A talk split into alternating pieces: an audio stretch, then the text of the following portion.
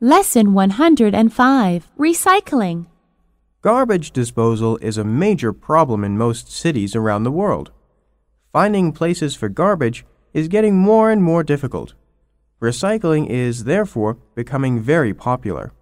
In other words, more and more people are treating used material so that it can be reused. There is no doubt that recycling helps save our precious natural resources. It is in our own best interest to recycle.